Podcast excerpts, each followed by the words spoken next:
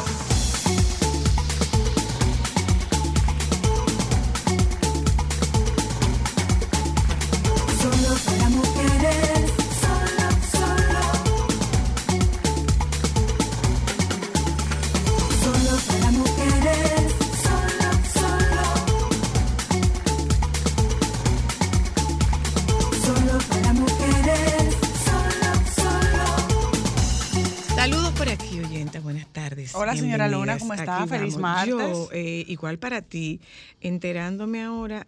¿Y entonces qué va a pasar? ¿Con qué? ¿Con el ¿Tú mito tenías, urbano? Joan? ¿Tú tenías dinero ahí? Ay, con, el, el- con la compañía 3.141625 Enterprises. ¿Tú tenías, Joan? Yo no. No. Ojo, es solamente el capital. El Pero capital lógico. de dos días en específico. No, de, dos, de las cifras. 24 y Hasta 26. 100 mil pesos. Hasta 100 mil pesos. Pero tú sabes que, señores oyentas, saludos, buenas tardes. Hay que utilizar una expresión, que es una expresión que yo uso con, con situaciones cuando, cuando, que yo uso cuando se presentan este tipo de situaciones. Señores, aquí todavía llega Pedro y Jaya. Eso te iba a preguntar. está. Aquí todavía llega Pedro y Jaya. O sea, Venden oro por espejito. eh, hemos hablado, hemos hablado, hemos hablado, hemos hablado, hemos hablado, y tú vas advirtiendo, y tú vas advirtiendo, y tú vas advirtiendo, pero la gente asume que tú lo que no quieres es que tú te busques lo tuyo y que es un, es un mal, es un daño que le quieren hacer, y le rebotaron todo el tema al superintendente de banco. Pero tú Por- viste quiénes perdóname, estaban- ¿por qué le rebotaron el tema para donde el superintendente de banco? Bueno, porque supuestamente como le congelaron las cuentas, eh, él no podía resolver. Él no podía resolver porque él no tiene con qué. Él no sabía que Ese- tenía que pagar impuestos de ese dinero por ahí. Ese es el esquema piramidal. ¿Quiénes recuperan su dinero? Los que empiezan la pirámide. Pero los demás no. Entonces, ¿cómo es que esto funciona? Tú traes cinco y yo recibo el dinero con los cinco que me entran. Y yo traigo otros cinco y esos van subiendo. y van subiendo y van subiendo y van subiendo, pero cuando llegamos al tope de la pirámide pasa lo que está pasando ahora, que no va a haber con qué resolver. Entonces, la historia es que es un muchacho joven, que no lo dejan buscarse la vida, que no lo dejan eh, trabajar. Él tuvo que cerrar las oficinas para evitar los desórdenes y él va a devolver ese dinero casa por casa. El capital. Entonces, ¿Tú sabes que a mí me sorprendió? Los urbanos que están metidos en ese lío. ahí hay urbano. Bueno, yo vi que el mayor le había entregado, creo que fue dos millones de pesos o algo así. Vi en un periódico que habían publicado. Eso sí me, me llamó la atención. Que tú pensarías que tienen un poquito más, como que, se- qué sé yo, de Mi pensamiento crítico. Insisto. Aquí todavía llega Pedro y Jaya. Y, pero por lo menos podemos ver la novedad que este hasta abogado tiene. ¿Los Rosarios tenían abogado? Ay, Los el abogado Rosario- que los engañó. Bueno, pero tenían abogado. Pero los por lo menos en- Rosarios tenían abogado. Y Señores. este tema se rebota para donde, eh, pa- para el Estado, que es el Estado que, que- que está reteniendo esos fondos. Hemos visto lo que ha dicho Eriden y los otros economistas que nos han eh, acompañado. Es que si suena muy bueno, no es se bueno. pinta muy bueno, es porque precisamente no tiene nada de bueno. Ahora, la pregunta es la siguiente. La pregunta es la siguiente. Eh, ¿Cómo es que la gente sigue cayendo? Bueno, porque es que eh, eh, uno- La gente aspira a un golpe, a un golpe de suerte. La gente aspira a un golpe de suerte. Entonces, eh, ahí están con su dinero, que puede ser sus ahorros, que puede ser, que hay gente incluso que puede haber cogido dinero prestado a los prestamistas En situaciones para, cosas. para, para poder meter ese dinero, porque que eso es seguro, ¿verdad, Ahora, Milán? Ahora, ¿Eh? hay algo que hay que darle gracias a Dios. Que tuvimos las redes sociales. Porque si eso no hubiese llegado a las redes sociales, él estuviera todavía haciendo ese negocio. Bueno, Y la gente no se hubiese dado cuenta. bueno. Entonces, vuelvo y digo, señores, o sea, hay un camino que es lento, pero que da mucha paz, que es el del trabajo, el del esfuerzo y el de ponerse para su número. Hay otro que sube como la espuma, así rápido, rápido, rápido, pero así como sube, así mismo se desvanece. Pero no, no se desesperen, que él va a ir casa por casa, él le va a tocar la puerta a cada quien para evitar aglomeración Yo y ahí que desórdenes. está como a punto de zapatearse. Bueno, eso no lo sabemos, pero, pero de que él no le va a dar respuesta a eso, definitivamente él no le va a dar respuesta. Pero Dios Estoy mío. Y la otra otra historia, señores, preocupada. esto. Oigan esta historia. Yo estoy preocupada con esto. Oigan esta historia. Ya ahora nos estamos enterando de que no es verdad que hay un espermatozoide más rápido. Ni que son, ni se ponen frenéticos. Tampoco es verdad. Lee la noticia. Señores, según una noticia publicada por BBC, por Mundo, hay un falso cuento de hadas con respecto a los espermatozoides y la carrera hacia la vida. La imagen que casi todos tenemos sobre el proceso de fecundación es la de millones de espermatozoides nadando frenéticamente y compitiendo entre sí para conquistar al óvulo. Sin embargo, esta narrativa en la que el espermatozoide es un agente activo en oposición al óvulo que se asume pasivo es incorrecta. Según la explicación, varios investigadores a BBC Mundo, los espermatozoides son mayormente impulsados hacia el óvulo, al óvulo por las contracciones del tracto reproductivo femenino. O sea, nosotros también Somos hacemos el nosotras las trabajo. que hacemos el trabajo. Ahora resulta. O sea, ¿ustedes están entendiendo eso? O sea, el útero el que mueve el espermatozoide para ya que lo llegue y lo dirija. Miren otra cosa. Eh, yo no sé si ustedes le han estado dando seguimiento al tema de las mujeres iraníes. A Las pro- protestas que hay. a propósito de, eh, de, la, de la muerte de esta, de esta joven, una joven de 20 Cuatro 22, años. 22 años nada más. Bueno, pues, ¿qué ha ocurrido? Eh, hemos visto imágenes de hasta de abuelas quemando el hijab. Hay distintos, hay, hay distintos tipos de velo y hay distintos nombres. La burka, el hijab, el chador. Y Ah, nunca lo había escuchado. sí, el sí, shadow. que sí, sí, el chador es el que se pone con, con la cara también. Y eh, vi abuelas, vi mujeres y hombres apoyando esta, esta protesta. ¿Qué ocurre? Se ha presentado una nueva situación. Y la nueva situación es que hay una escaladora iraní de nombre El, el Nas Rekabi que eh, ella, ella salió a competir y no tenía el Ah, velo puesto. ¿Esa fue la que mataron o esta es una nueva? No, esta es una nueva. No tenía el velo puesto. Y han aparecido, su familia dice que no sabe de ella, pero, pero ha aparecido una publicación en el Instagram de, de la, eh, de la atleta que afirma que ella no está detenida y que su velo cayó por error. Pero antes habían dicho que le avisaron muy rápido y que eso hizo que ella no se pudiera poner el velo.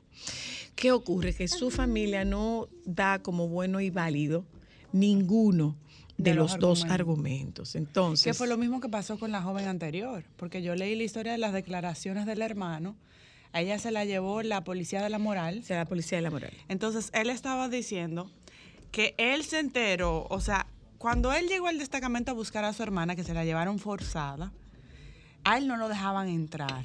Entonces, cuando en, en ese proceso entra una ambulancia y hablaban de que había habido una turba dentro del destacamento. Un destacamento de hombres donde había una área de mujeres. Fue uno de los presos, cuando él entró, fue que le notificó que se habían llevado una muchacha. Así es que él se entera y él sale corriendo al hospital, o sea, él le cae atrás a la ambulancia y a él no la dejaban ver, a él no le decía nada y fue como una, una enfermera que salió y le notificó que había sido él.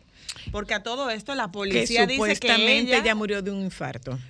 De un infarto después de que ella misma se causó herida, como que las informaciones que ellos habían dado no bueno, habían pero lo cierto es que esto está generando, esto está generando un nivel, recibió. esto está generando un nivel de controversia, no, no un nivel de controversia, un nivel de protesta importante y considerable. Bueno, él no es un, hay, un hay, el presidente de hay un, espera, perdóname, hay Sí, se le puede una, decir así. Hay una, hay, hay, hay actrices que se han cortado el pelo, hay activistas, hay políticas iraníes que una de ellas se llegó a cortar el pelo en plena sesión de la, de la Bueno, ONU. de hecho, aquí yo vi un video de protesta de Asadek De Aribar, Asadek, ajá. que es iraní, y ella estaba hablando del tiempo que este, tiene este señor gobernando, de cómo Irán está siendo secuestrado desde hace no sé cuántos Esto años. viene desde el Ayatollah Khomeini. ¿m? Ayatollah Khomeini, que es otro otro dictador. eh, O eh, sea, van de dictador en y, dictador. y esto no esto no cabe dentro de el que el tema cultural, o sea, no es por cultura. Esto es esto es abuso, esto es violencia y esto es estos son crímenes de odio. A mí me sorprendió el video de las jóvenes estudiantes en la escuela, como tanto hombres como mujeres estaban protestando. No, pero es que lo que me sorprende son los hombres. Sí, sí, sí. Bueno, pues eh, la, la noticia es que eh, supuestamente, supuestamente, esto es una publicación en el Instagram de la escaladora que dice, saludos a todos los queridos y honorables compatriotas iraníes. Soy yo, Alnaz Rakabi, con una trayectoria de 20 años como integrante de la Selección Nacional de Montañismo, mientras pido disculpas por las preocupaciones que he causado, debo anunciar que de acuerdo a las sensibilidades durante la final de campeonato, debido a un momento inapropiado y a que me llamaron inesperadamente, mi hijab sin querer tuvo un problema, dice la publicación aparecida casualmente minutos después de que la embajada de Irán negara las informaciones falsas. Pero parece ser que esta joven está detenida y que será o sea, está prohibido participar en una competencia sin estar eh, debidamente cubierta. Entonces, hay, hay un, tema, hay un elemento nuevo, un elemento más que se adiciona a este, a este tema de, de la protesta por el, por el uso del hijab. Incluso eh, un equipo deportivo, creo que es un equipo de fútbol, eh, va a participar en Qatar con un listón negro. En protesta, hay que, hay que ver si lo dejan. Bueno, es que la idea era que no, pero ellos decidieron que ellos van a participar con su listón negro. Van a participar con su listón negro. O sea que ojalá, ojalá, y que esto, yo no sé si ustedes tuvieron la oportunidad de ver que eh, a, a- a Cristina Mampur la dejó le- el, el- el presidente de Irán eh, iba a una entrevista con ella y le, le exigieron que se, no, no la dejó plantada, le exigieron que se pusiera el velo y ella dijo que no, que ella estaba en su país y que en su país no era necesario el uso del velo. Eh, pero esto, ojalá que esto, o que esto tenga la fuerza suficiente para que se produzca algún cambio considerable en favor de las mujeres iraníes. Yo no quiero que nosotros eh, eh, pasemos, que discurra esta semana sin referirme al tema de las eh, mujeres que están destrozando los vehículos de sus parejas o de sus exparejas. La violencia no tiene género. Por el, por el hecho de ser mujer, esa conducta es inaceptable. Eso es una conducta violenta y es una conducta que tiene que tener una consecuencia. que demanda una consecuencia. Porque de lo contrario, eh, va a seguir incrementando el número de mujeres que hacen, que, que- que- llevan a cabo estas acciones de destrozar un vehículo de su pareja o de su expareja. Entonces, ojalá que, bueno, vi que eh, esta era de Santiago, creo, la... eh, creo que era de Santiago la última, que sí eh, estaba, sí fue detenida y que, y que la llevaron a presentación para hacerle el, para, para, para dictarle una medida de coerción porque eh, esta, esta joven destruyó una propiedad privada destruyó una propiedad privada. Entonces, que es un poco exagerada. Creo que leí la noticia de un abogado que decía que era exagerado porque no había daño, porque no había nadie herido y que no y que lo que debieron haber hecho fue ponerle una, una medida de, presentación periódica, que la medida de coerción debió haber sido otra. Bueno, sí, quizás sí, quizás eh, nosotros no tenemos muy claro a nivel popular que el, el- el tope de las medidas de coerción es la, la prisión, justamente. Pero antes, antes de llegar a la prisión hay, hay otras medidas, hay una presentación periódica, hay una multa, hay un grillete, hay muchas otras medidas. Y que a- aducen que se trata de un exceso porque aquí no hubo una persona herida. Eh, pregunto, ¿cómo se manejan estos casos? ¿Qué proponen ustedes, los abogados, qué proponen para el manejo de estos casos? ¿Cómo debían ser manejados estos casos? Porque, ¿qué garantía tenemos de que estas jóvenes no reincidan y que hagan lo mismo, ya no con la persona, ya no con una propiedad, sino también con la persona?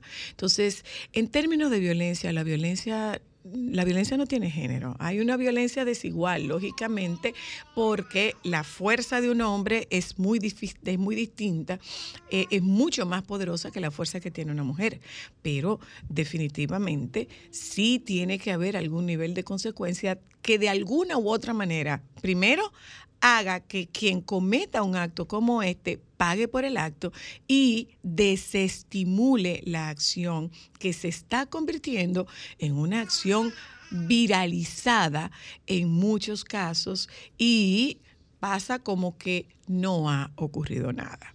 Ojalá que nos digan qué debe o qué puede hacerse en circunstancias parecidas, porque lo que está lo que está ocurriendo es que nos dicen, claro, como es una mujer, a las mujeres no les pasa nada, pero es que debe haber una consecuencia para una inconducta o para una acción desbordada como esa. Por supuesto que tiene que haber una consecuencia, que puede ser un poco o un tanto excesiva la prisión. Bueno, es que esa es esa debe ser la última medida. Pero definitivamente de que debe haber una acción que desestimule la ocurrencia de estos hechos, yo entiendo que sí que tiene que haber una acción que produzca una desestimulación en las mujeres que están saliendo a la calle a desbaratarle los carros a las parejas o a las exparejas. Nos vamos a publicidad. En el día de hoy nosotros debemos tener una conversación con el ministro de Trabajo de que estaremos tocando el tema de la el trabajo doméstico y para que tengamos la oportunidad de hacer todas las preguntas que hagan falta para que podamos eh, eh, entender cómo es que esto va a funcionar, porque en un momento determinado se caldeó mucho el tema y posteriormente como que esto ha descendido, se ha tranquilizado un poco, pero hace falta que nosotras tengamos respuestas sobre este tema. Vamos a publicidad, ya volvemos.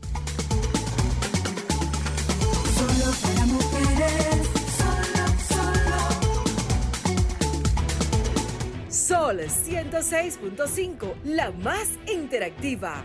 Una emisora RCC Miria.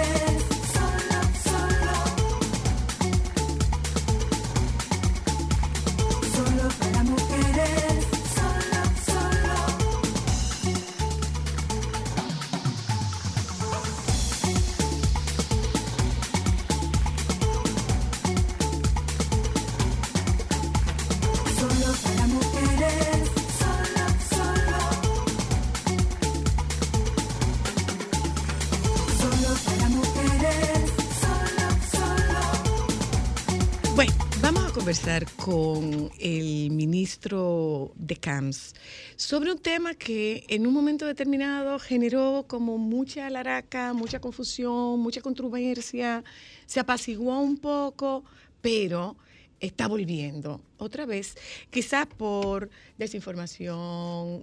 Desconocemos el porqué. Yo agradezco, habíamos hecho, habíamos recibido esta solicitud de visita del, del ministro de CAMS, pero yo estaba afuera y entendía que eh, teníamos que esperar hasta que se produjera eh, el momento para tener esta conversación. Así que buenas gracias. tardes y bienvenido. Muchísimas gracias, Zoila. Efectivamente, eh, nosotros quisimos conversar aquí en este espacio tan importante porque entendemos que parte de la función que tenemos que seguir desarrollando es la de llevar información, aclarar dudas, también recoger preocupaciones y construir las mejores soluciones posibles. Y agradecemos la oportunidad de estar en este importante espacio en donde podemos dialogar sobre todos estos temas. Y yo siempre he señalado que probablemente el elemento que más preocupación puede traer a cualquier persona en cualquier parte del mundo es el- la indefinición y el desconocimiento. Entonces, con el conocimiento se producen definiciones Claro. y eso trae, pues, o debe traer tranquilidad, Tranquilidad. y con ella entonces ir construyendo cualquier mejora, porque efectivamente toda acción humana siempre es mejorable. Y para eso estamos aquí a las órdenes y dispuestos a conversar sobre todos esos temas. Comencemos por, eh, de lo- se había hablado de que eh, esta disposición no podía estar por encima de una ley. Hay una ley que norma el trabajo doméstico. ¿Podemos llamarlo trabajo doméstico? ¿Y qué cabe en la calificación de trabajo doméstico? ¿Cómo no? Comenzando por el principio, exactamente. Sí, se puede llamar, y, y el nombre es trabajo doméstico, que como cualquier otro trabajo, es un trabajo que dignifica y que en muchas sociedades, como lo es en la República Dominicana, tiene un valor adicional que es un trabajo que permite que otros trabajen o facilita que otros también trabajen en otros tipos de trabajo que también agregan valor a la sociedad. Entonces tiene un componente también interesantísimo. Existe en la República Dominicana, desde la modificación del Código de Trabajo del año de 1992, que es el código que actualmente tenemos, eh, una parte que habla sobre trabajo doméstico, con una serie de establecimientos y regulaciones puntuales, específicas respecto del trabajo doméstico. Estas inclusiones que se hicieron ya hace 30 años fueron unas mejoras a unas que habían en el Código de Trujillo, que obviamente eran otras condiciones, para no entrar en demasiados detalles técnicos. ¿Qué sucedió? Que 20 años después, más o menos, de la adopción del Código de Trabajo, en el 2011, 2012, 2011 realmente, la República Dominicana asumió el compromiso y se hizo signataria de un convenio internacional eh, apadrinado por la Organización Internacional del Trabajo, la OIT, que se conoce como el convenio 189. Los convenios de OIT, los nombres son de números.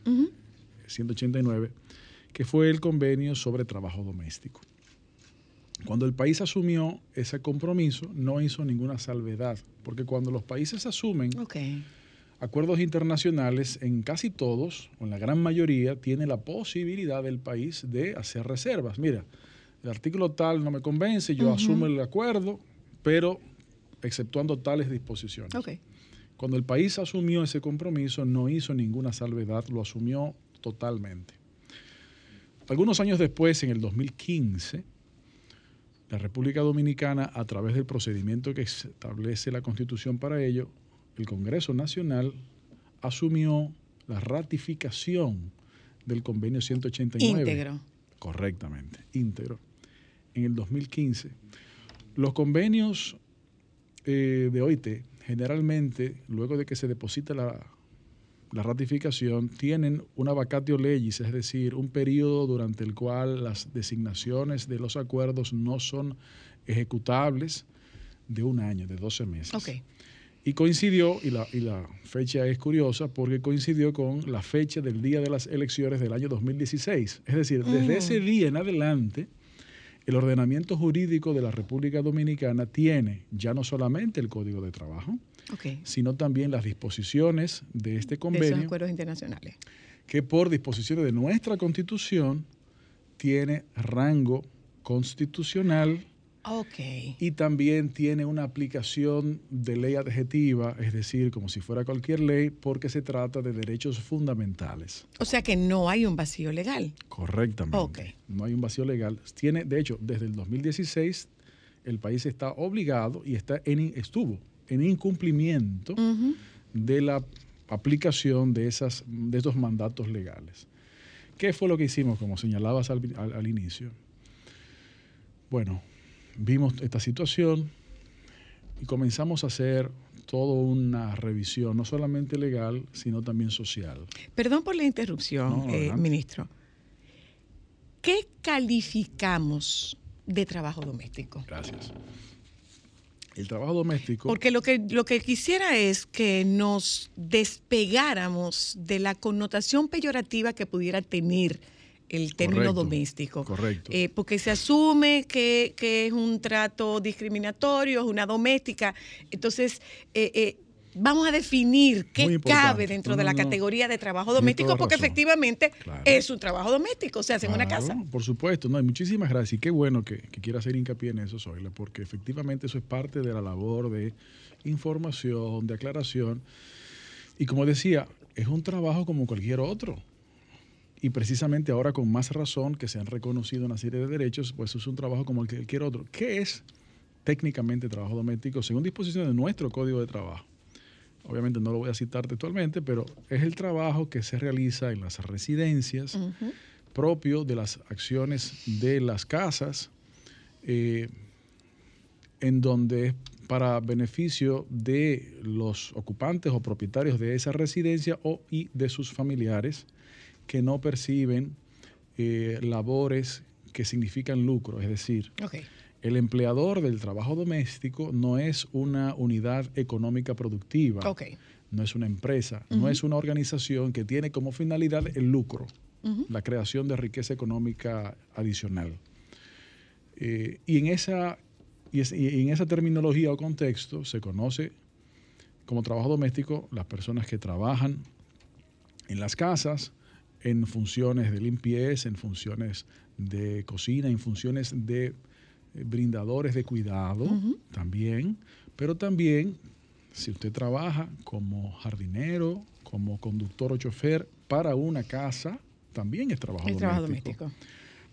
No es trabajo doméstico, por ejemplo, la persona que trabaja en limpieza en una oficina, cuyo empleador es una empresa y por lo tanto, como es el empleador una entidad que constituyese para la creación de riqueza, es una unidad económica productiva, eso no es trabajo doméstico. Eso es otro tipo de trabajo, aunque se parezca por la naturaleza de la función que se hace. Entonces, esas diferencias son importantes. Y es, hay, hay muchas personas, y tú lo sabes, lo sabe todo el mundo, que han podido echar hacia adelante, que han podido eh, estudiar y luego avanzar y luego tal vez incluso dedicarse a aquello que estudian, ya sea porque esa misma persona o su, fa- o su familia, su madre, trabajó Y, en trabajo ejerció ese trabajo. Efectivamente, es decir, que no... Sí, de eso nosotros tenemos cualquier cantidad de historia. Exactamente. Entonces, eso hay que reconocer, como señalábamos, que es un trabajo que dignifica como cualquier otro trabajo que dignifica. Entonces, dicho eso, eh, no hay que estigmatizarlo. Al Tenemos un número. Sí, sí. En República Dominicana, el sector de trabajo doméstico representa uno de los sectores con mayor cantidad de trabajadores. Estamos hablando de cerca de 245 mil personas que trabajan en trabajo doméstico en la República Dominicana, de las cuales más del 92% son mujeres. Esto significa que es el área laboral que después de comercio y servicios constituye la mayor cantidad de trabajadoras de la República Dominicana. Eh, ese universo de personas, hasta que logramos la materialización de las resoluciones que consensuamos con la sociedad y los distintos actores sociales, se encontraban hasta cierta manera excluidas de la sociedad.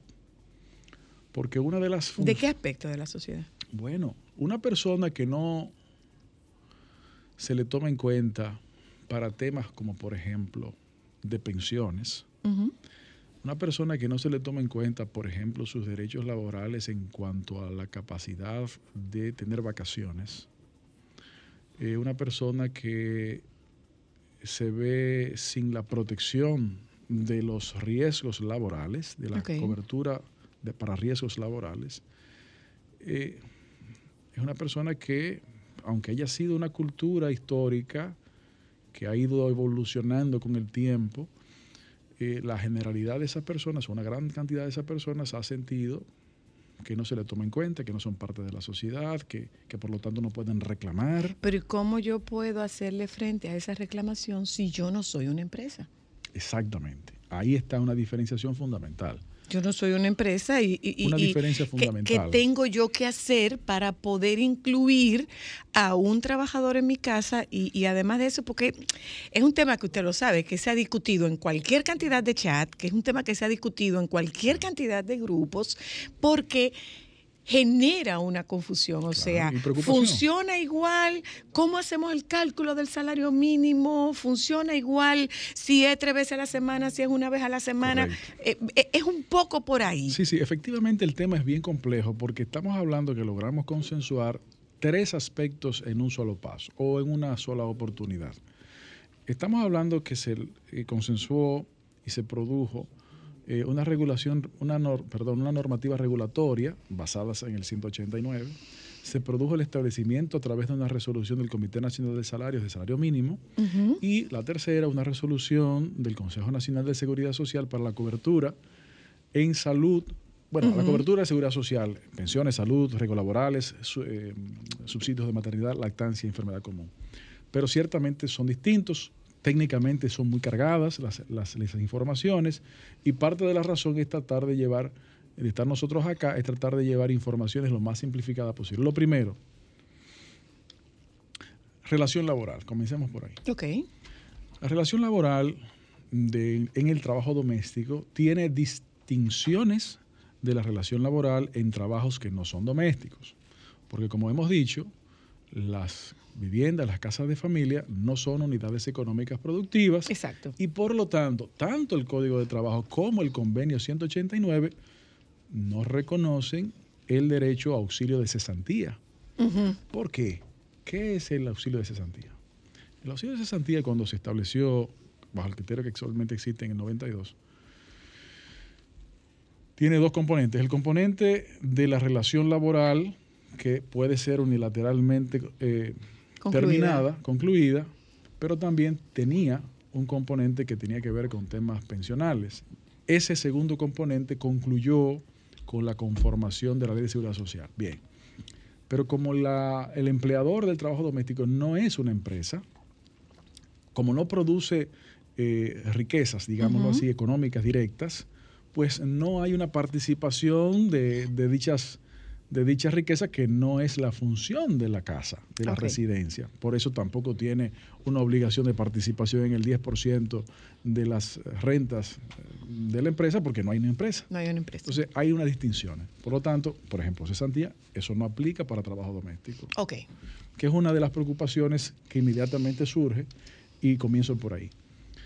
Además de eso, las relaciones son esencialmente las mismas que han estado sucediendo. Lo que pasa es que ahora hay mayor claridad con algunos detalles y en la regulación. El tema que muchos actores, sobre todo empleadores de trabajo doméstico, han señalado con alguna preocupación es el tema de la jornada. Bien, Perdone. sí. Hay una situación y es que cada quien habla de la fiesta dependiendo cómo le ven ella. A mí el tema de la jornada no me resulta preocupante. ¿Por qué? Porque respeto las jornadas, porque tengo vacaciones, porque eh, tiene seguro médico, pero eso independientemente de que la ley me obligara. Correcto. Pero ¿qué tan frecuente, qué tan, qué tan contundente es el irrespeto a la jornada laboral? ¿Y cómo se puede cómo se puede constatar, confirmar que efectivamente no hay un respeto a la jornada laboral. Claro. ¿Ustedes Eh, van a mandar inspectores a la casa? Nosotros no podemos eh, eh, penetrar a la residencia. Ok. El derecho a las viviendas es un derecho fundamental y nadie puede entrar a la vivienda de otra persona que no haya tenido el consentimiento previo. Eso es importantísimo dejarlo bien claro para que no haya esa duda. Efectivamente, como señalabas, hay diferentes actores y hay diferentes formas, pero en términos generales, algunos actores han señalado algunas preocupaciones con la jornada. Y ahí ese elemento me lleva a combinarlo con el hecho del tema del salario, que es la segunda de las tres ¿Cómo resoluciones. hacemos el cálculo Exacto. de ese salario? Lo primero que hay que recordar, que no es un salario promedio, que es un salario mínimo. Eso es muy importante y sobre todo también a muchas personas que trabajan en trabajo doméstico, que no es que si usted ganaba más de lo que es el salario mínimo, se le van a bajar el salario. Eso no es posible, eso es ilegal. Pero no por el trabajo doméstico, sino por trabajo y punto. Antes de estas resoluciones tampoco se podía. Lo que no había era la determinación de cuál es el mínimo de salario. Ahora, ¿cómo se calcula? Calculamos por hora. Se comienza a calcular por un escenario de salario al mes. Porque en el trabajo doméstico, eh, coloquialmente está lo que hay, el trabajo con dormida y sin dormida. Exacto. El código de trabajo establece unas reglas particulares para el trabajo con dormida, distintas a las del trabajo sin dormir, con- sin dormida. Pero eso no es nuevo, eso tiene 30 años. Eso pero no lo sabemos. Correctamente, porque mm, el reconocimiento de los derechos y también el reconocimiento de los derechos estaba en una segunda o tercer plano, históricamente. Bien. Entonces, el Comité Nacional de Salarios tiene la facultad, que recordemos que es un órgano tripartito, gobierno, empleadores y trabajadores, tiene la facultad de establecer salarios mínimos con una cantidad de detalles que ahora no vale la pena entrar. Y en esas conversaciones y negociaciones se llegó a un entendimiento de que para eh, una persona que trabaja en trabajo doméstico, al mes tendría un salario de mínimo, perdón, de 10 mil pesos. Pero ¿qué sucede? Que cuando revisamos el mercado laboral en trabajo doméstico en la República Dominicana, ¿qué arrojan los números? Que menos del 10% del trabajo doméstico en la República Dominicana es trabajo con dormida. Menos del 10. Menos del 10%. ¿En serio? A nosotros también nos llamó la atención. pero- Menos del 10. Menos del 10% en la República Dominicana. ¿Qué, que nos llamó la atención igualito que a usted ahora. ¿Qué significa eso? Eso significa que la concepción que algunos teníamos de lo que era el universo del mercado laboral en trabajo doméstico ha ido cambiando. Ha cambiado. Ha ido cambiando con eh, las diferentes eh, situaciones sociales que se producen, la complejización de las relaciones comerciales también, la disponibilidad de los recursos para las viviendas y muchísimos otros factores. Pero bueno, ¿cuál es el salario mínimo para las personas que no son trabajadores continuos? Es decir, que no trabajan todo el mes con uno solo empleador. Ahí se calcula, de ese número mensual, se calcula por día y de ese cálculo del día se calcula por hora. Por hora. Ok. O sea, se va reduciendo el, el tiempo. ¿no? Entonces, esa era una de las preguntas eh, recurrentes. Yo creo que hay que traerle más agua al, al pobre ministro. Sí, esto es, esto es largo. Y, y- y esperemos que comiencen a hacerle preguntas. Con gusto. Ok, ¿qué ocurre?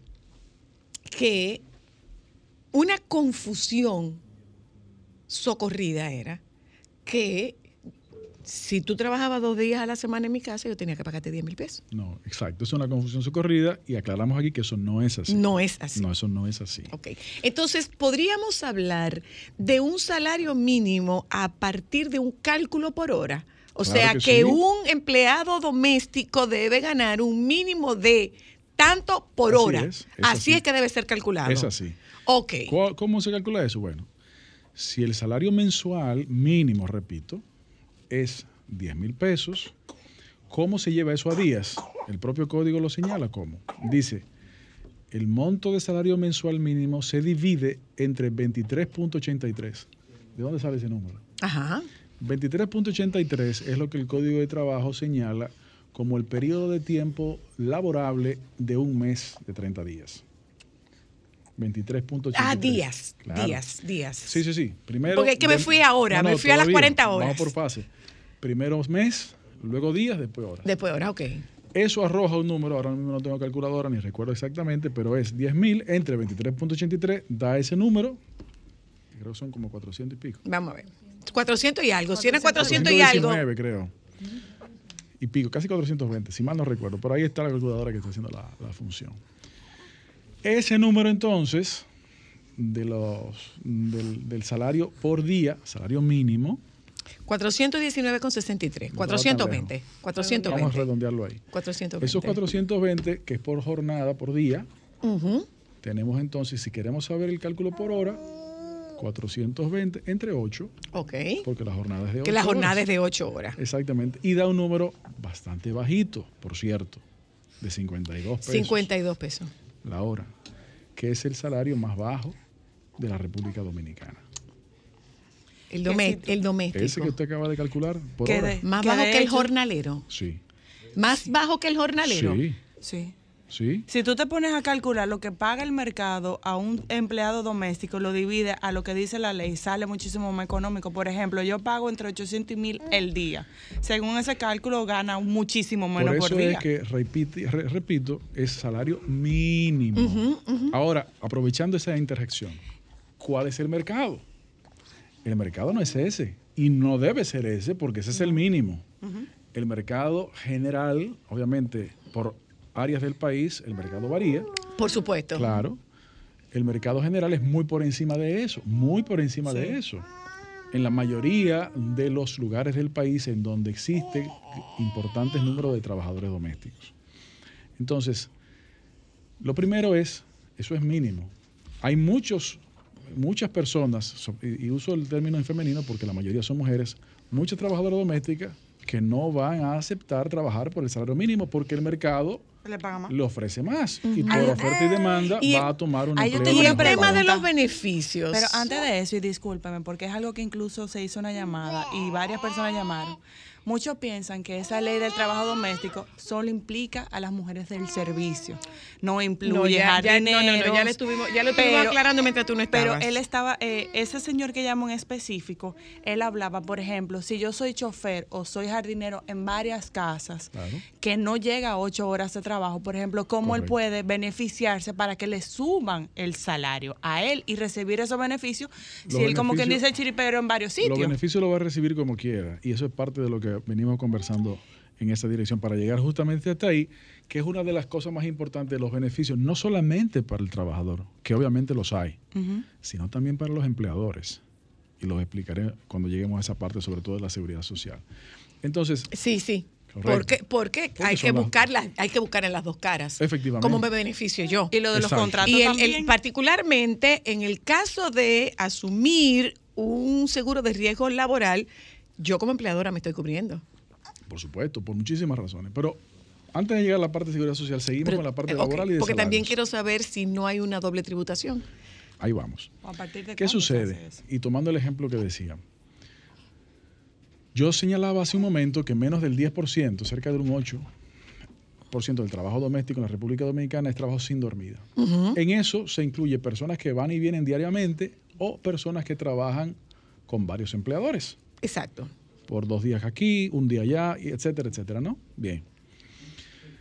El mecanismo de conocer cuál es el salario mínimo aplicable, lo acabamos de explicar. Usted parte del mensual, lo lleva al diario y lo lleva a la hora. Pero repito, eso va a ser el mínimo. Ustedes saben, tanto o más que yo, ¿Qué no está pasando? que lo que va a suceder es lo que está sucediendo, que el mercado paga más que el mínimo. Exacto. Que es como debe ser. Exacto. Por eso el mínimo no es el objetivo. Bien.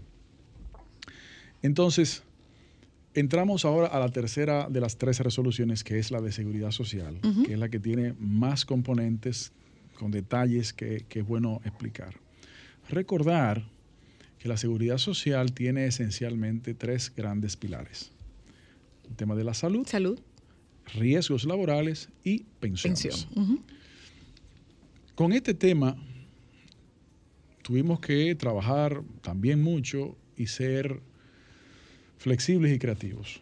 Porque de manera directa los regímenes que la ley establece de seguridad social son un poco eh, encuadrados, Son rígidos. rígidos, gracias. Entonces logramos construir un mecanismo especial, piloto, que entendemos es parte de la- del contributivo subsidiado para crear eso y desarrollo. Normalmente las contribuciones a la seguridad social están condicionadas a un porcentaje del salario. Pero ese mecanismo para el trabajo doméstico no es posible. A ver, ¿Por qué? Porque si usted trabaja con dos o tres trabajadores, empleadores, por ejemplo, eh, un porcentaje de cada uno de ellos iba a ser muy difícil poderlo materializar por la operatividad. Entonces el objetivo no es simplemente tener unas regulaciones y que, y que quien quiera, no, no, el objetivo es poder proteger a esos trabajadores y trabajadoras. Y para que eso suceda tenemos que emitir mecanismos que sean de fácil o de no tan difícil materialización. pues eso es, lo que, eso es lo que me pregunto. O sea, si tiene tres trabajos, Exacto. tiene tres seguridad social.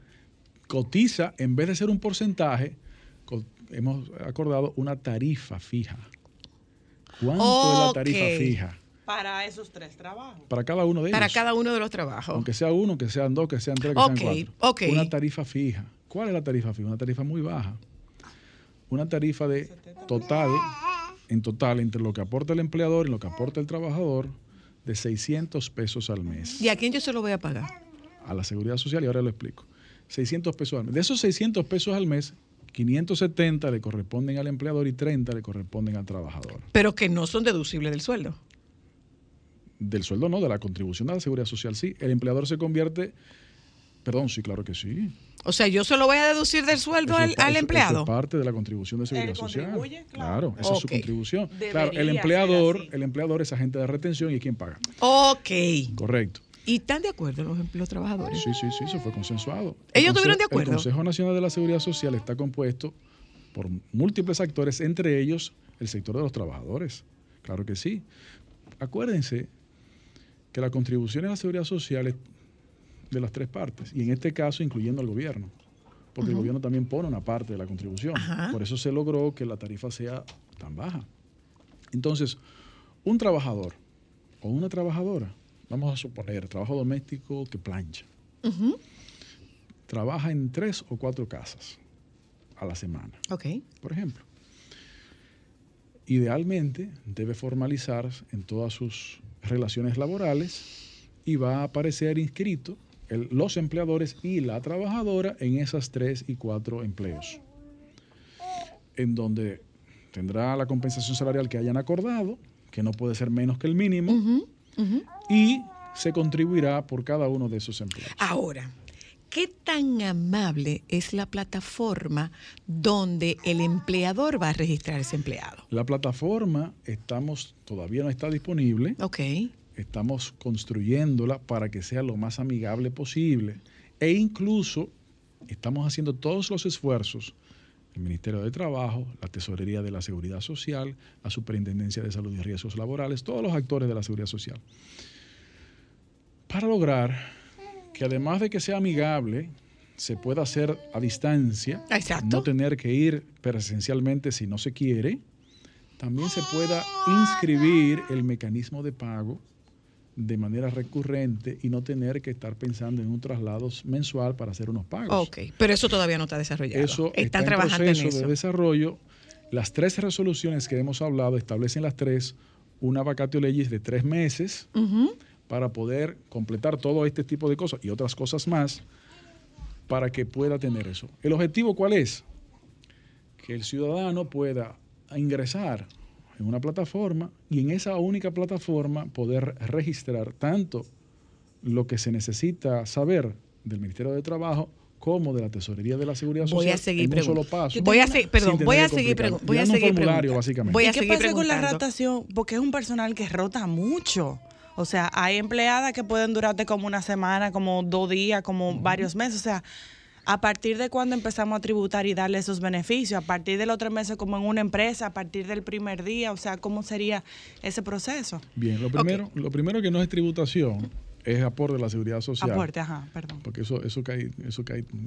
De hecho, el registro en la tesorería se está haciendo distinto y aparte, porque es un régimen distinto de los otros.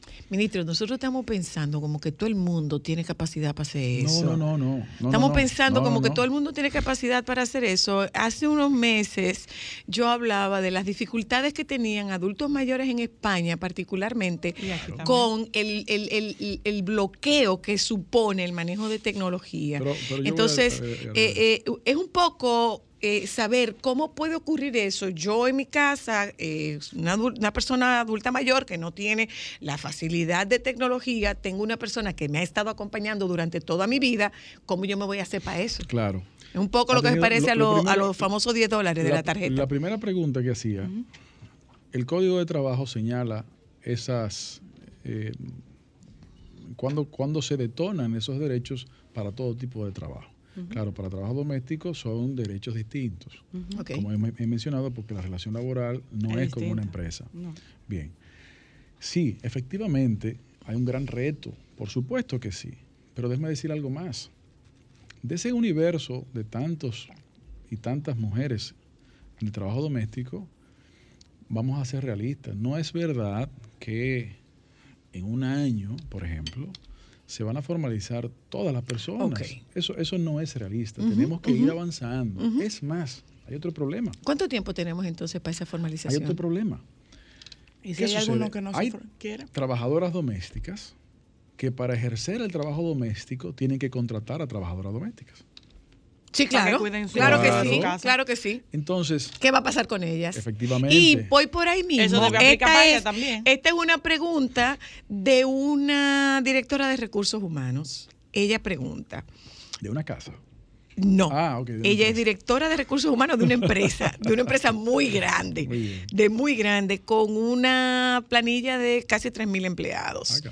Ella pregunta, ¿qué va a pasar con los subsidios? Pero vamos, vamos a preguntarle a ella que sabe más cosas que yo. ¿Qué va a pasar entrar- con los subsidios? Ah, es una gran pregunta porque nos permite dar una serie de ventajas. Déjeme a publicidad para que usted tome un poquito de agua y Muchas nosotros gracias. podamos contestar el teléfono. Gracias, Eh, no. Vamos a publicidad, ya volvemos. Sol 106.5, la más interactiva.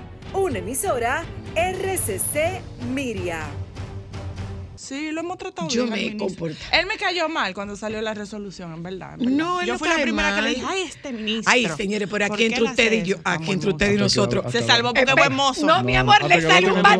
al ministro. Te ¿Qué bandido? claro que le sale un bandido al sí, el, el ministro está durísimo. Esa ¿por es la realidad. Ponme la canción, Claro. búscamela, Joan. Mira, Claro se vería que le bien sale como... un ba- Mira, como presidente. No, no, no, ¿qué bien. presidente, No, qué presidente? Se vería ¿Qué bien presi- así No, muchacha, la presidente, presidente. Pero les, mira, lo puso coloradito. Es buen mozo, el buen bandido, mozo. Le sale un bandido al ministro. Le sale un bandido al ministro. ¿eh? ministro, como que usted no sabía que usted quita su suspiro y mucha gente dice, qué bueno está el ministro. ¿Usted Pero, no sabía eso? Ah, pues yo se lo informo.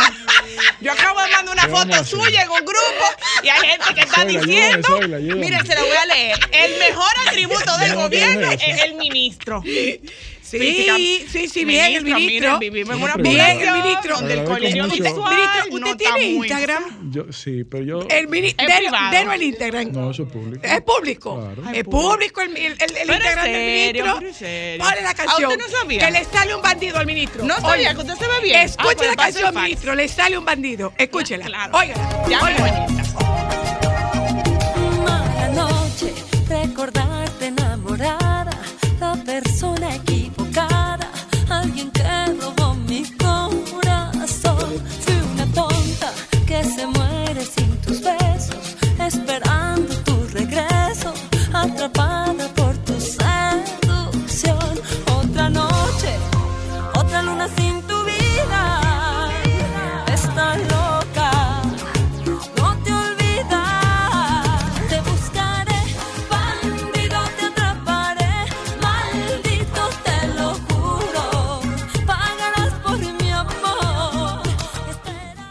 Sabido eso y he salido antes aquí. porque... no Pero sabía mira, se puso coloradito. Él tiene que tener un club de fans. Coloradito, Él tiene que tener un club de fans seguro. Claro que sí. No, pero hay que hacer. Dale, Ámbar. Está buen Dale. Ámbar, dale, Ámbar, dale, Ámbar. Dale. ministro, que sale un mire, bandi- hay le sale un un fax. bandido. Te Hay sale un fax que salió diciendo Un que usted Déjeme se ve muy bien. Claro que Déjeme sí. no sabe. explicarle, déjeme explicarle, sí. ministro. Déjeme explicarle, ministro. Beba agua, mucha refresquese, ministro. Beba agua. Déjeme Ser explicarle. buen mozo conlleva mucho trabajo. Déjeme explicarle, ministro. Y es al ministro, no a Luis Miguel, es al ministro Ajá. que se lo estoy diciendo. Déjeme explicar. Nosotros salimos a la calle y hay un colirio visual. Oye, No hay mucho eso en país, refresca ¿no? los ojos. ¿Usted es un colirio? Un coliriazo. Le vamos a poner una plaza, No la una plaza pausa del por ahí, no hay una pausa comercial, una no, cosa. ya acabamos. No, Mira pero esa hay sonrisa. no, Sí, mi amor, no, no, tenemos un Le sale un bandido. Al- no al- puedes repetir a los, a los Mira, si el patrocinadores. que, no, no, no, no, ya, ya, vamos Ya, a liberarlo. ya, lo vamos liberamos. a liberarlo. Pero le sale, pero le un bandido, ¿verdad que sí? Mira, Mira, le sale un bandido. La verdad es que usted no le hicimos un piquete, las dueñas de hogares de familia, porque usted se ve bien y le lo chanceamos. No, pero si además hubiese eso, sido otra gracias. persona. Pero Vamos al teléfono, vamos al teléfono, para que para que respire. Hay llamada al ministro. Claro, ministro. Ay, Dios mío. Diga, ¿Qué ¿estamos de llamada, acuerdo? ministro, para Es un usted? bandido. No podemos dar informaciones también positivas a propósito de aquello. Eh, hola, aló.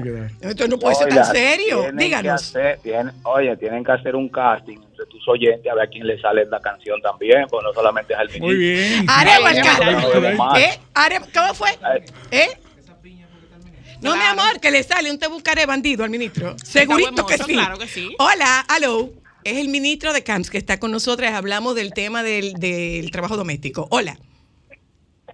Soy la, las chicas que cuando le mate la curiosidad como a mí, ella nada más se tiene que ir a la parte de video y darse su, do- su dosis de colirio de una vez en la aplicación. Miren, le mandaron a cantar una canción. Digo, ministro, No me usted desvirtúe. duro, usted duro, es usted duro. Le mandaron a decir. No me desvirtúen el tema. Hola. Pregúntale al ministro a quién fue que le picó un ojo, que le estaban haciendo una entrevista. A mí, por supuesto. Ah, así es. Dando Hola. Buenas cercano. tardes. Buenas, buenas. Estaba en serio. Eh, Sí, por dos favor. preguntas. Eh, la mayoría de los servicios tienen la tarjeta Supérate. Muy bien. Habíamos hecho esa pregunta de qué va a pasar Ajá. con los subsidios. Esa es una Y pregunta. la la otra. segunda es, eh, las que ya están, por ejemplo, en, en una ARS, en Senasa, y quieren permanecer ahí, ¿pueden permanecer ahí? Esa es la segunda. Gracias. Muchísimas gracias. Respire, ministro, respire. No, no, por lo menos en este tema sí puedo responder. En los otros no más puedo avergonzarme. Que por cierto, Bien. Senasa está muy bien. Qué bueno, así Muy es. bien. El director Jacín está haciendo una gran labor. Miren, eh, la primera pregunta es sobre los subsidios del Estado. Exacto. Ha habido una información errada que venimos a aclarar. De hecho, hasta yo mismo la pensaba y me la aclararon hace meses. De que cuando se formaliza el empleo se pierden los derechos a acceder a subsidios del Estado. Eso no es cierto. Ok. El solo hecho de que se haya formalizado un empleo no significa que la persona pierda los subsidios. No, señor. Ok. El SWIBEN y Supérate tienen un protocolo en el que se identifican varios factores para determinar la pertinencia o no de los De subsidios para un beneficiario. En cuanto a los empleos, la formalización no es una, un criterio de eliminación de ese beneficio. No son incompatibles. Al contrario. Al contrario, pueden, pueden potenciarse. De hecho, tampoco es verdad que por un salario cualquiera se pierda eso. No, hay que ganar más de 25 mil pesos, Que es uno de los componentes que tampoco es el único. Conversaba con Gloria Reyes sobre eso hace meses y me explicaba todos los detalles y me decía que una persona que puede tal vez ganar más de eso, pero tiene una serie de condiciones adicionales, no tiene por qué perder el, el apoyo del Estado. Entonces, todo eso, eso es lo primero. Y lo segundo, que usted me preguntaba, si una persona, bueno, ¿qué pasa? A propósito del comentario de Ámbar, que, que, que Senasa está muy bien. Recordemos que antes de que se cerrara el año 2020, en apenas cuatro meses de gobierno, el gobierno del presidente Luis Abinader ¿Se había registrado dos millones? adicionó dos millones Exacto. adicionales, Ujú. valga la redundancia, de afiliados al régimen subsidiado que lo administra el SENASA. Hoy día, cerca del 98% de la población dominicana tiene cobertura de salud de la seguridad social, ya sea por el régimen contributivo o ya sea por el régimen subsidiado. Ahora, ¿por qué es beneficioso para tanto el trabajador como el empleador de trabajo doméstico, que se registre en trabajo doméstico si es lo que hace, aunque tenga un, un, una membresía de, régimen subsidiado, porque eh, esta formalización de empleo tiene otros beneficios que no tiene el régimen subsidiado. Ok. Recordemos, como decía, que la seguridad social tiene tres grandes pilares: salud, riesgos laborales y pensiones. Pensión, exacto. Y lo que se conoce como SENASA o SENASA subsidiado, que es muy bueno y mucho mejorado en esta gestión, se refiere solamente a salud. No habla de eh, riesgos De laborales, riesgos laborales pensión. ni de pensión. Pero incluso en salud es mejor. ¿Por qué? Porque tiene todo lo que tiene el subsidiado, pero adicionalmente a eso, ¿qué tiene? Tiene acceso a medicamentos en farmacias sin copagos, Ujú. óigase bien, y también tiene acceso a emergencia en cualquier centro de salud de la red de SENASA sin copago. Cinco pagos. Ok. Además de lo que ya se tiene en el subsidiado. Pero además, ¿qué tiene también? Tiene los subsidios de maternidad, lactancia y enfermedad común, que eso es beneficioso obviamente para la trabajadora, pero también para el empleador. ¿Por qué? Históricamente, Sí, esa es la parte. ¿Cómo se beneficia el empleador? una trabajadora que quedaba en estado de embarazo y llegaba el momento de que se veía necesario tomar una licencia por esas razones, ¿cuál ha sido lamentablemente la práctica generalizada? Obviamente siempre hay excepciones. Que el empleador a veces se ve la necesidad de terminar la relación laboral porque no tiene tal vez los recursos para seguirle pagando a esa trabajadora durante el periodo de licencia y contratar a otra persona que pueda hacer las funciones que tiene que durante hacer dos pagos. es un costo adicional. A través de la formalización, recibe un subsidio de maternidad y lactancia el empleador Ah. Para que pueda seguir pagándole a su trabajadora doméstica en licencia de maternidad, lactancia y enfermedad común durante el periodo de la licencia y contratar a otra persona y el costo no se le duplique. Ah. Y eso es beneficioso para la trabajadora también porque no se ve en una situación de vulnerabilidad De de, perder el empleo exacto. por el solo hecho de procrearse o de enfermarse. Entonces eso es beneficioso para los dos. Ok. Sí, porque es que esa es una de las grandes interrogantes. Eh, estamos hablando de los beneficios para la empleada, pero no hablamos de los beneficios para el empleador. ¿Y qué es lo que siempre se ha quedado en el ánimo colectivo? Que el código de trabajo siempre protege al empleado y desprotege al empleador. El código de trabajo que tenemos dio un giro importante del código de trabajo anterior y giró en torno a mejorar las protecciones del trabajador, efectivamente, porque en las relaciones laborales la negociación está muchas veces condicionada por la posición dominante Por económica supuesto, de uno de los actores, que generalmente Es es el empleador. Y por eso los códigos de trabajo generalmente buscan equilibrar un poco ese espacio. Pero hay algunos aspectos que también hay que tomar en cuenta para mejorarlo. En este ámbito también de seguridad social, ¿en qué otros aspectos cubre? Decía salud, que ya lo hemos mencionado, ahora y subsidios, que también lo hemos mencionado, y ahora hablamos brevemente de riesgos, Riesgos laborales. Imaginémonos que eh, una trabajadora doméstica eh, que desempeña funciones, por ejemplo, de cocina en una casa, Se quema. se quema o explota una olla de presión o lo que sea de esa naturaleza, en el día de hoy e históricamente, ¿cuál ha sido la situación? Como Que es ella natural, resuelva. Y que acude al empleador para que le asista. Puede el empleador tal vez asistir en mayor o menor proporción o puede tal vez no tener la capacidad o el deseo de asistir. Pero independientemente de eso, es una situación que se presenta. Pero usted sabe también lo que es accidente laboral. Cuando una persona va desde su casa hacia el trabajo o desde el trabajo hacia su casa, eso se llama accidente de tránsito en trayecto de relación laboral y por lo tanto se computa como riesgo laboral. Exacto. Antes de estas acciones que hemos ido materializando, ese riesgo recae obviamente en el trabajador que se accidenta, pero en el empleador, a quien recurría también o recurre el trabajador para asistencia. Empleador, necesito que me pasó este accidente y Ujú. necesito. ¿Qué pasa ahora con esta formalización? El trabajador tiene cobertura del 100% de las atenciones médicas ocasionadas por accidentes laborales. Pero en la red de Senasa. No, no, total. Total. Total, porque esas atenciones médicas no la da una ARS, Ok. se- sino la El da el. IDOPRIL, el Instituto Dominicano de Prevención y Protección de Riesgos De riesgos Laborales, laborales. Ok. que tiene esa función. Entonces, pero incluso si lamentablemente por ese accidente laboral la persona quedó con una eh, condición de, reducida de, de- de poder trabajar, una discapacidad, aunque sea parcial, tiene también una pensión por discapacidad de accidentes laborales total de- por el IDOPRIL. Pero Dios no lo permita. Por un accidente laboral la persona falleció. Existe una pensión de supervivencia por accidentes de riesgos laborales. Ok. Todo eso obviamente es a favor del trabajador, pero también a favor del empleador. Se reduce, por ejemplo, el riesgo de responsabilidad civil porque, porque la olla, siguiendo con el tema de la olla de presión, estaba defectuosa.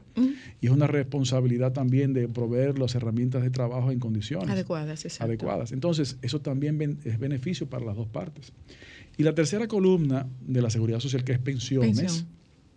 También hay beneficios, obviamente, principalmente para el trabajador, en donde eh, hay una ruta de acceso más sencillo a las pensiones solidarias que otorga el, el gobierno, pero también tiene la posibilidad de tener los seguros de pensiones de supervivencia y de discapacidad, ya no por accidentes de trabajo, sino por condiciones distintas a los de accidentes de trabajo. Nosotros no hemos tocado el tema de TCS, de la tesorería. Claro, cuando ¿Cómo hacemos este registro? Para, para esos temas, eh, decía yo al principio, en principio no, hace un ratito, que estamos concluyendo un proceso de eh, facilitar la afiliación. Inclusive mencionábamos que si no se quiere hacer presencialmente, se puede o se podrá hacer de manera eh, virtual con un formulario sencillo que permite el registro.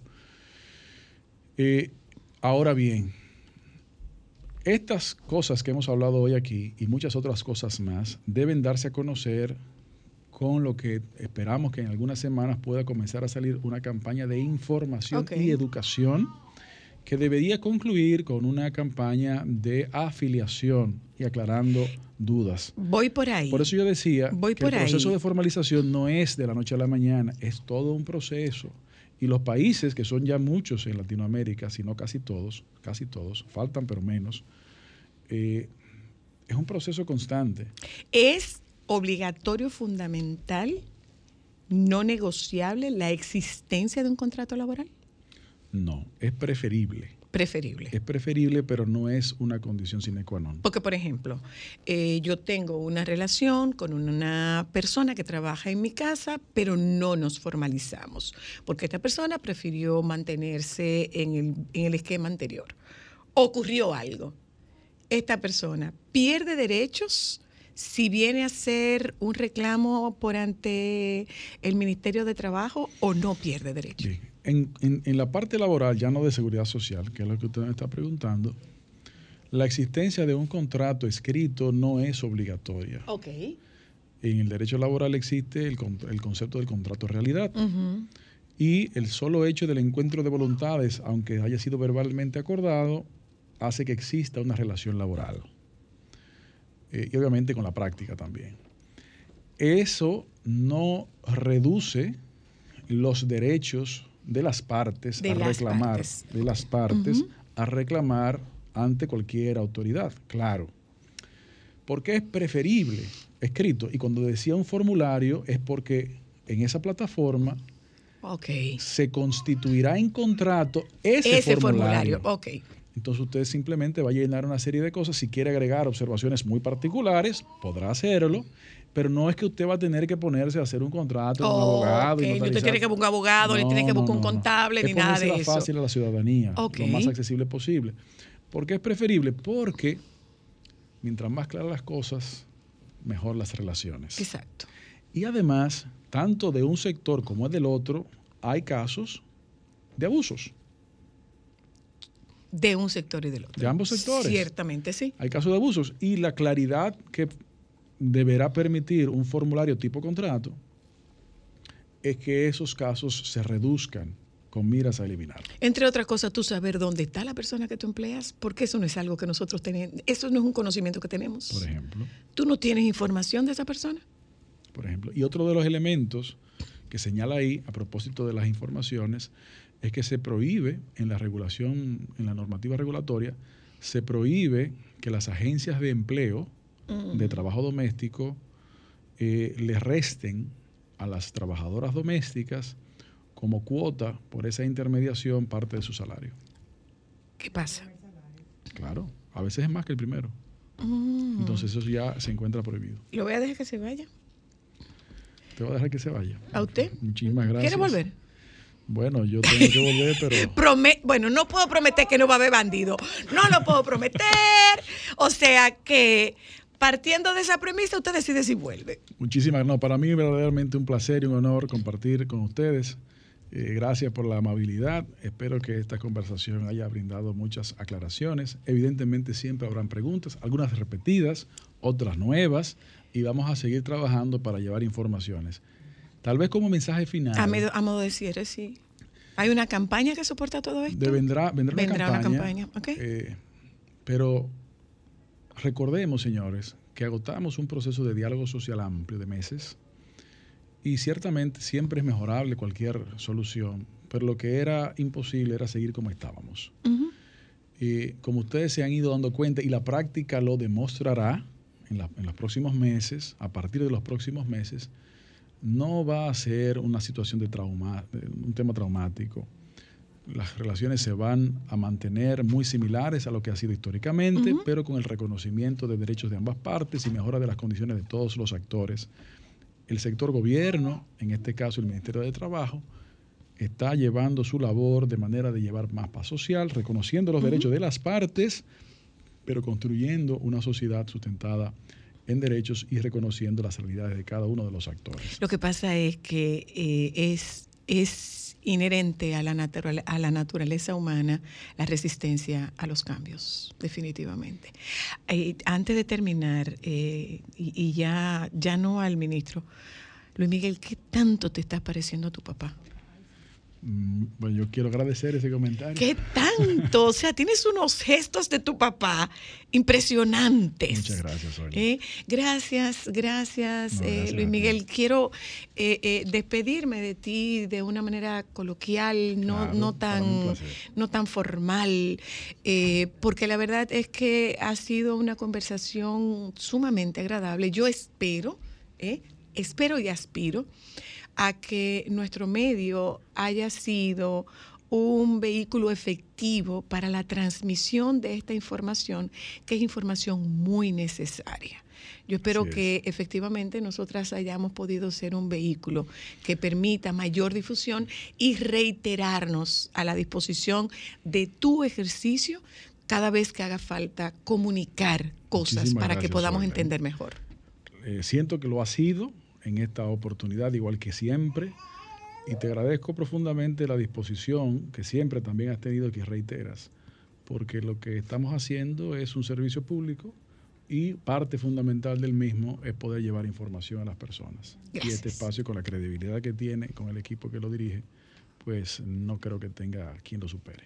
Gracias al ministro Luis Miguel de Camps, que ha estado con nosotras en la tarde de hoy.